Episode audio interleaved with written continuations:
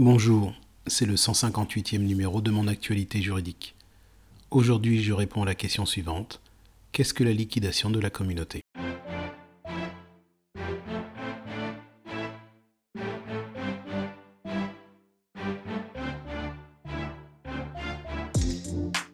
La liquidation de la communauté consiste en le partage des biens qui sont entrés dans la communauté. Elle permet leur évaluation et leur répartition entre les époux. Dans les divorces contentieux, au terme de l'article 213-3 deuxièmement du Code de l'organisation judiciaire, c'est le juge aux affaires familiales qui est compétent non seulement pour la liquidation de la communauté, mais aussi pour le partage des intérêts patrimoniaux des époux. Toutefois, notez qu'une convention entre les époux peut fixer le partage des biens de la communauté. Dans ce cas, les époux devront soumettre cette convention à l'homologation du juge.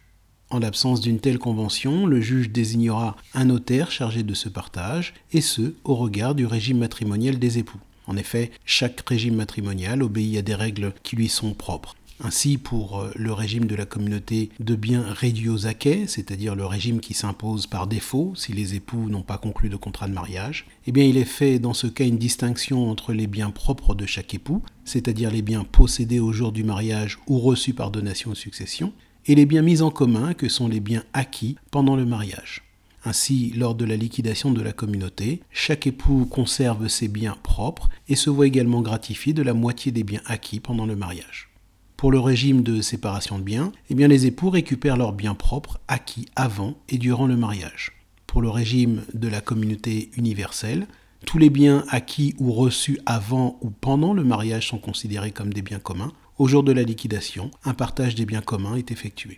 Enfin, pour le régime de la participation aux acquets, dans lequel les biens propres de chaque époux sont constitués des biens possédés avant le mariage, des biens acquis personnellement durant le mariage et des biens reçus par succession ou donation, et eh bien dans ce cas, au jour de la liquidation de la communauté, les acquets, c'est-à-dire la différence entre les biens propres au moment du mariage et les biens propres au moment de la dissolution de celui-ci, eh bien euh, ces acquets sont divisés en deux parties égales et ajoutés au patrimoine initial de chaque époux.